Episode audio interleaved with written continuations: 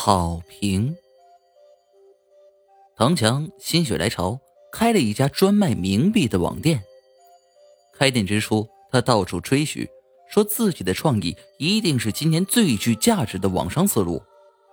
因为这个网店一旦做大，可能代替大部分的冥币零售商，进而成为一个冥币的 O.R.O 托拉斯。可是真到了实际经营的时候，生意却十分惨淡，因为很多人都禁忌将冥币邮寄到自己家里。几个月下来，唐强只做成了寥寥几单生意，而且客户都不给好评。他十分无奈，准备关闭网店。然而，就在关店前的一天夜里，突然来了一个五百块钱的订单，可惜，最后被给了个差评。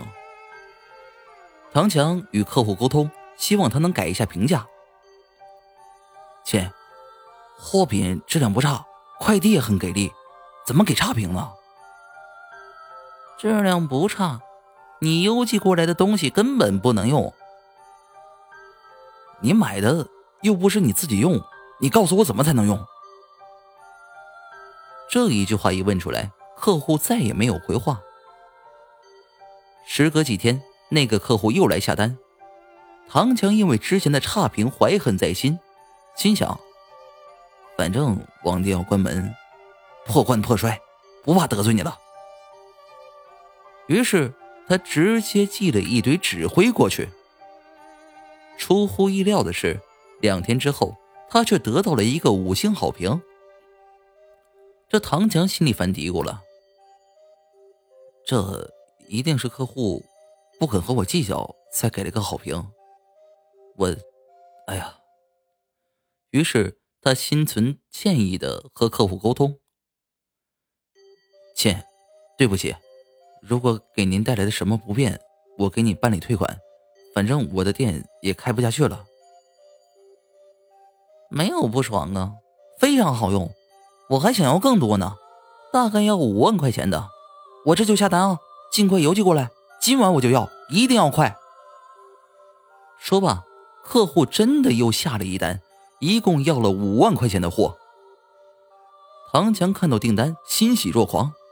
可是客户说今晚就要，是无论如何也送不到的。于是唐强赶快回复：“亲，如果你今晚就要，快递是送不到的，不然我去给你送货吧。”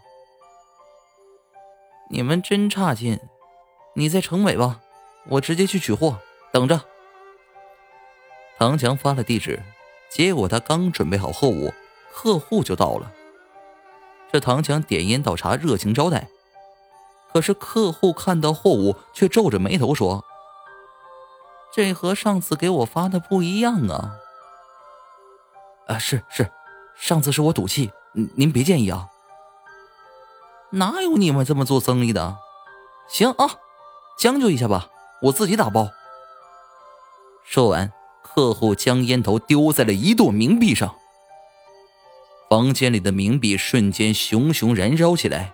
客户在大火中将一堆堆的纸灰装进口袋，这样才和上次的货一样吗？